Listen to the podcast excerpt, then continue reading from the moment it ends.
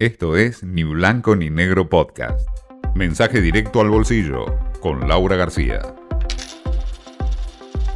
Ley de góndolas arranca ahora, 21 de mayo, y claramente tiene que estar. La ley de góndolas implica que nadie puede tener más de un determinado porcentaje de la góndola, con lo cual tienen que estar todos los productores, tienen que estar los, las pymes, tiene que estar la agricultura familiar. Nosotros armamos un sistema que es de marca colectiva. Si, alguien produce dulces, si yo produzco dulce en pequeña escala, otro también, otro también, lo hacemos bajo una misma marca y entonces podemos colocar el producto en la góndola. Es clave, ley de góndolas tiene que bajar el precio de los alimentos. Empieza una nueva semana y tenemos una novedad que afecta a los consumidores porque mm, entra ya en vigencia la llamada ley de góndolas. Esto es algo que va a estar en marcha en todo el país, en toda la Argentina, y lo que garantiza básicamente, así consta en, en, el texto de la ley, es un trato igualitario para todos los proveedores.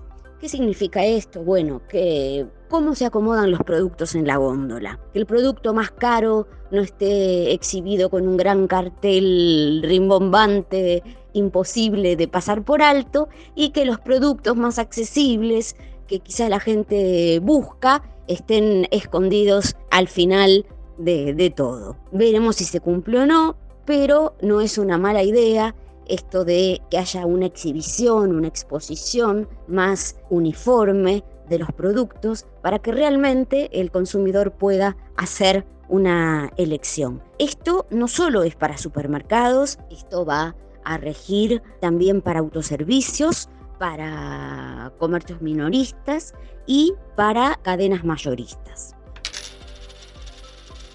Bueno, por otro lado, saltamos a una mm, noticia de la macroeconomía, porque mm, viene muy bien el precio de la soja y gracias a eso hay estimaciones de los economistas locales de que las exportaciones, no solo del famoso yuyo, sino también de los demás cereales, pueden llegar a rozar los 36 mil millones de dólares este año. Esto implica 10 mil millones más que el año pasado, así que bueno, un, caudal de dólares que va a ser más que necesario.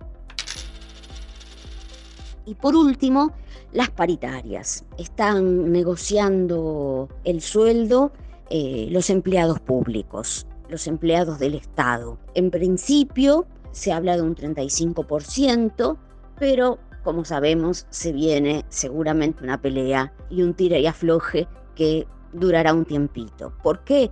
Y bueno, porque este 35% el gobierno quiere hacerlo en cinco tramos. Las paritarias son uno de los factores clave en la evolución de la inflación en el país. Por eso es tan importante mantenerla a raya. El otro es la política monetaria el gobierno intenta por todos los medios evitar que la inflación llegue al 50 este año.